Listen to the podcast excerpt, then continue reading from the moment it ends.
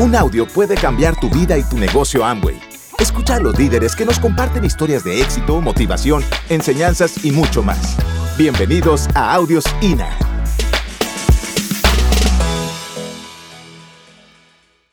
Bienvenidos, bienvenidos nuevamente. Esta es una de las partes que más nos gusta. Así es, amigos. Eh, la historia es una parte bonita del seminario. Esta parte es, es bonita, Aquí les vamos a contar muchas cosas que, que hicieron que hiciéramos, que corriéramos por este camino, que, que corriéramos esta carrera, que corriéramos por esta meta.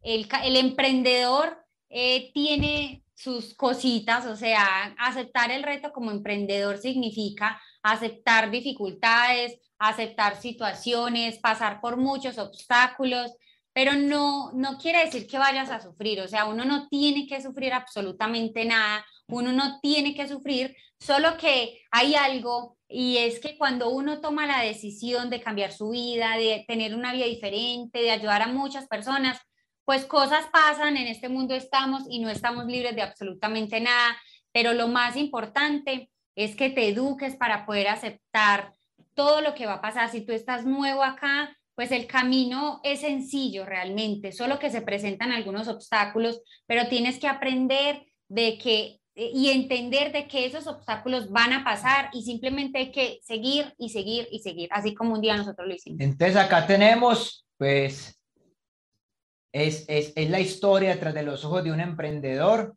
Eh, nos raspamos, sudamos, Lloramos. Si hay alguien me dijera, May, si usted volviera atrás, ¿qué haría? Vetería. Me encanta todo lo que pasé. Solamente aprendería más a agachar la cabeza que a mantener la parada.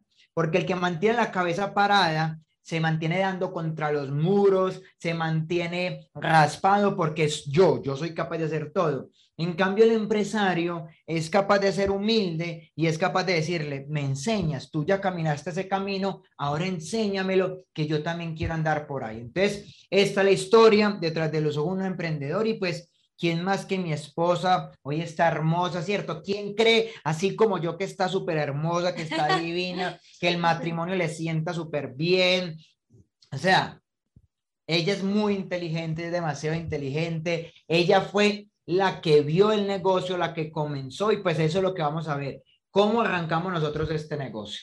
Y, a veces esta parte de la historia, pues a mí a veces también me, a mí me cuesta un poquito contar porque a uno se le mete ese sucio en el ojo y uno no es capaz ni de hablar porque uno recuerda todas esas cosas tan bonitas que uno vive en el proceso y, pues que nosotros tuvimos una vida antes de Amway y recordar todo eso, que es ese, ese, esa, esa fuerza que, que, que nos dio para poder tener un resultado. Entonces, si ve que se nos corta la voz, es que se nos entró un es que Es que nos acordamos de eso, es que nos acordamos de eso y de que eso no es, esas, esos recuerdos no son para, para uno de pronto eh, que le dé más rabia o ah, de la vida, no, por el contrario, antes para uno agradecer más de que hoy se puede contar otra historia diferente y de que eso vivimos nosotros, de que vivimos una historia antes de Amway y una después. Y pues así estamos ahora.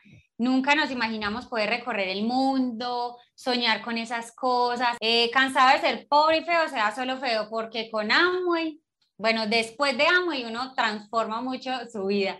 Y pues nosotros así, llegamos. Así comenzamos, así estamos hoy, Amway, pues así comenzamos. Amway le da a uno la creencia y la fuerza, la energía para uno transformar su vida. empieza a sacar la cámara para tomar muchos, Muchos nos conocieron así, todos flacos, deshidratados. No tan lindos. No tan lindos, no tan hermosos como lo somos hoy en día. Pero pues esos éramos y, y pues entramos, nosotros nos conocimos en la universidad, nosotros nos conocimos en la universidad, nos conocimos y cuando nos conocimos hicimos como cortocircuito porque teníamos ganas, ganas, muchas ganas de emprender, de, de, cambiar nuestras vidas, de cambiar nuestros resultados. Y pues en la universidad nos conocimos en la universidad y dentro de la universidad tuvimos como pequeños proyectos junticos, vendíamos cosas, ropa, tenis, yo vendí tangas y calzones, como decía Michael ahorita, vendían lo que fuera para poder subsistir yo, porque resulta que, bueno, yo estudié afortunadamente con una beca, porque ya mi papá no tenía pues como esa posibilidad económica de, de ayudarme y, y él me daba a mí, inclusive para la universidad, me daba 20 mil pesos para la semana y yo tenía que coger cuatro transportes, cuatro. De esos cuatro transportes solo cogía dos porque solo me alcanzaba para dos. Cuando conocí a Michael, él tenía una moto y él molesta mucho porque él dice, usted me vio con esa moto y ya dijo, ya lo cogí, ya lo agarré. Pero mentiras porque yo con los 20 mil le daba la plata a él para que tanqueara la moto y eh, me recogiera. A veces no me recogía y me tocaba ir a pie otra vez, pero, pero así era, o sea, para ir junticos a la universidad, emprendimos juntos, nuestras familias, como les dije ahorita, nos dieron todo lo que pudieron, absolutamente todo, nunca sufrimos, nunca aguantamos hambre. Yo viví dificultades en mi casa, que fue lo que hizo que, que hoy por hoy sea diamante y pueda eh, darle a ellos también una vida de diamantes. Y bueno, nos conocimos en la universidad, emprendimos, tuvimos amigos, muchos de esos amigos, tuvimos dos grupos de amigos.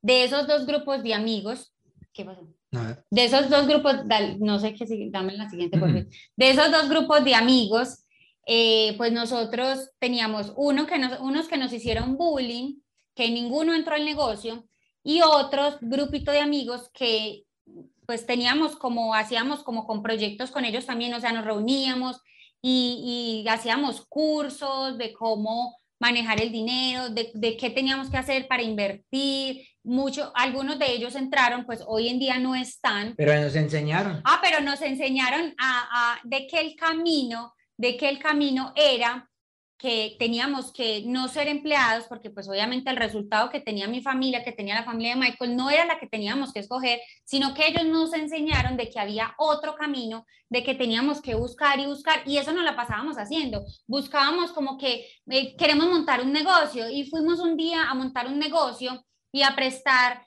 de, no sé, 15 millones de pesos, y con esos 15 millones, bueno, fuimos, ni siquiera fuimos nosotros porque nosotros no nos prestaban plata porque ya habíamos ido en otra ocasión a prestar dinero y no nos prestaban, pero luego fuimos para que el papá los prestara y nosotros lo cogiéramos para el negocio y nos prestaron dos millones de pesos. ¿En dólares es cuánto? Como 500 dólares. 500 dólares, nos prestaron eso y pues ahí vimos que no era tan fácil la parte de, de, de emprender, de querer montar negocio, de, de, hacer algo diferente con esos dos millones de pesos, pues yo los tomé y, y compré más mercancía, pues para poder tener un ingreso extra. Mi ingreso en ese tiempo como vendedora de cosas era más o menos de al mes de 150 dólares. Yo creo que de ahí no pasó más, no pasó absolutamente más. Y yo pues vengo de una familia de tres hermanos, mi papá, mi mamá, mi papá toda la vida fue empleado, mi mamá fue ama de casa, yo crecí con papá, eh, con mamá, mi papá sí trabajaba, mi hermana, mi hermano y yo. Entonces, desde muy pequeño yo me acuerdo que, que mi mamá vendía cremas o helados en la casa y yo decía, ve, mi mamá. Yo creo que casi todas las mamás vendieron cremas, la mía también. Y tenía un poco de moneditas de encima de la nevera y a mí me gustaba si yo cogía moneditas ahí de vez en cuando que mi mamá me dejaba. Si no me dejaba, pues no cogía, me dejaba, yo cogía.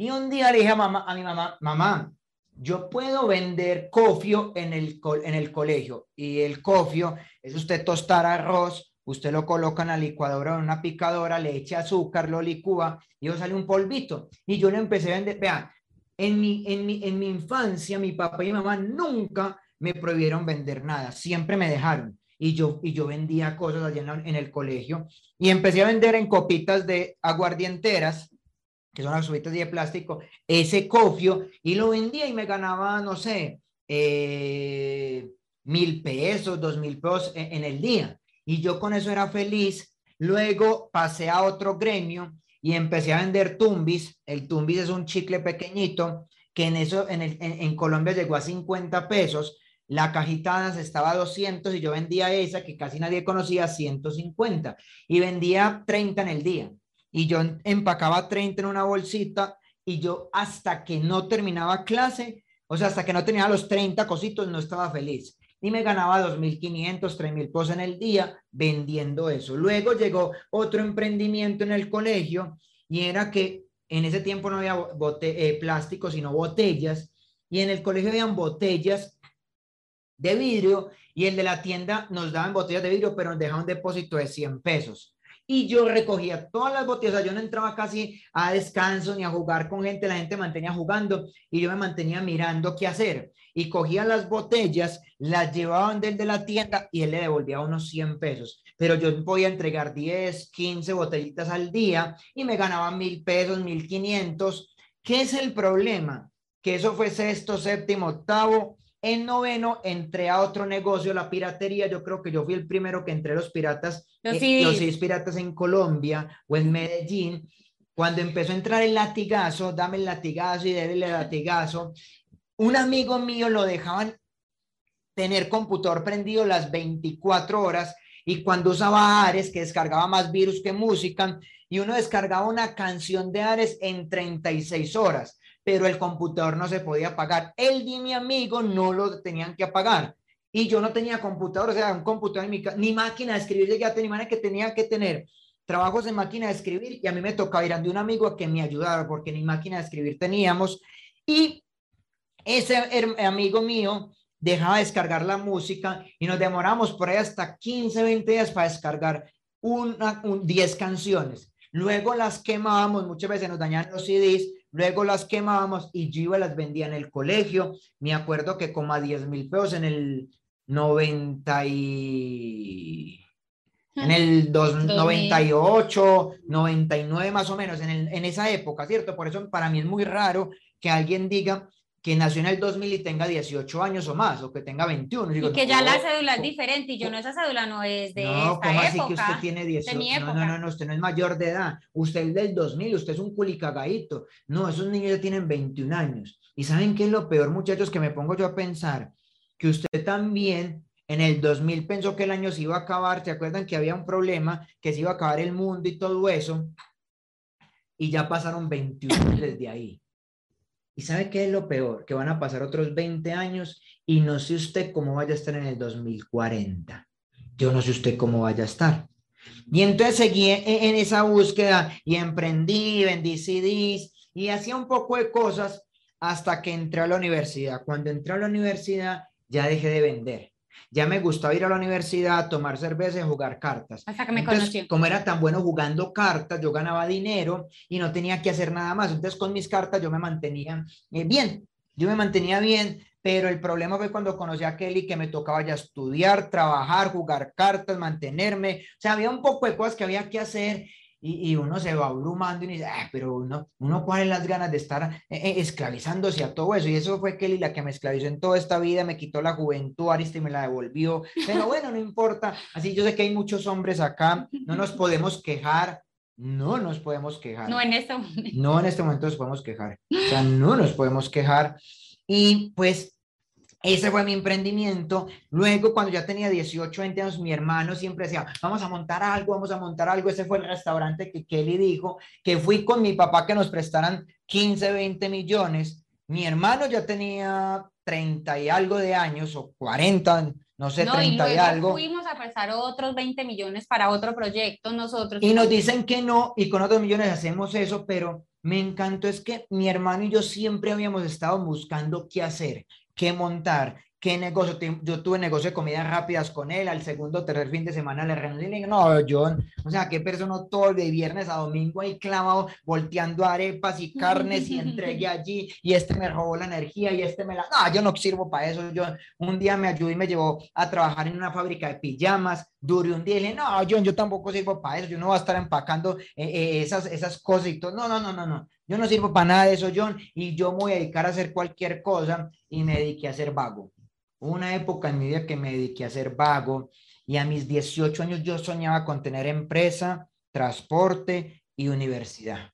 A mis 25 años yo decía, yo a los 25 tengo que tener eso y a los 25 años yo tenía una moto, la pagaba, tenía un negocio y tenía dos universidades que había terminado la financiera y la mecánica industrial. Pero yo llegué a un punto en que dije, Ahora qué, ya tenía que ya éramos novios, súper bueno. Y yo decía, bueno, vamos a buscar un apartamento. Yo no me levantaba bien por eso. Carro no me, o sea, no había algo que me moviera hasta el día que le dije a ella, casémonos.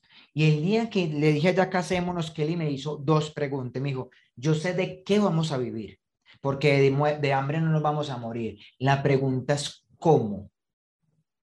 ¿Cómo? Sí, usted me dice que cuando yo llegue a estar en embarazo, usted nunca le gustaría que yo estuviera montada en un bus, en un bus con esa pañalera, con el bebé en los brazos, porque eso es duro. Yo no estoy, estaba en Bogotá y me dio por montarme en un Transmilenio. ¿Y por qué? Porque quise. O sea, no es porque te toca comer arroz con huevo, porque te toca montar en el metro. fácil en ese momento. Porque me monté y me monté. Y me quedé así parado mirando a la gente y yo miraba a la gente con bigote, mal arreglada, el cabello sin arreglar. ¿Y sabe por qué pasa eso en la vida? ¿Sabe por qué la gente deja de arreglarse? A ver, ahí está el chat activado. ¿Por qué la gente deja de arreglarse? ¿Por qué la gente no se quita el bigote, no se echa loción, no se motila? ¿Por qué? Porque le pierden amor a la vida. Se desenamoraron de la vida. Por eso cuando usted conoce a su novia o a su pareja, usted empieza a organizarse, echa loción, hace muchas cosas, pero la gente le pierde amor a la vida. Y ese era yo, a mis 25 años estaba perdido, yo jugaba videojuegos y me colocaba a llorar solo. Y yo me secaba y me iba a tomar cerveza. Eso era lo que yo hacía porque no sabía qué más hacer. O sea, llegué a un punto en que estaba frustrado, como, ¿qué más hago? Esta empresa no crece, si la quiero crecer más, tengo que endeudarme más, si tengo 10 empleados más, voy a hacer lo que Kelly me dijo. Yo sé también que vamos a vivir bien o con dinero, pero la pregunta es, ¿usted va a estar ahí y yo también? O sea, ¿quién va a criar a nuestros hijos? ¿Quién va a criar a nuestros hijos? Entonces muchas veces la gente el bebé lo cría la abuela o la nana, pero no usted. Y esa es una de las razones por las que hice y así no me gustara. Gracias por escucharnos. Te esperamos en el siguiente Audio INA.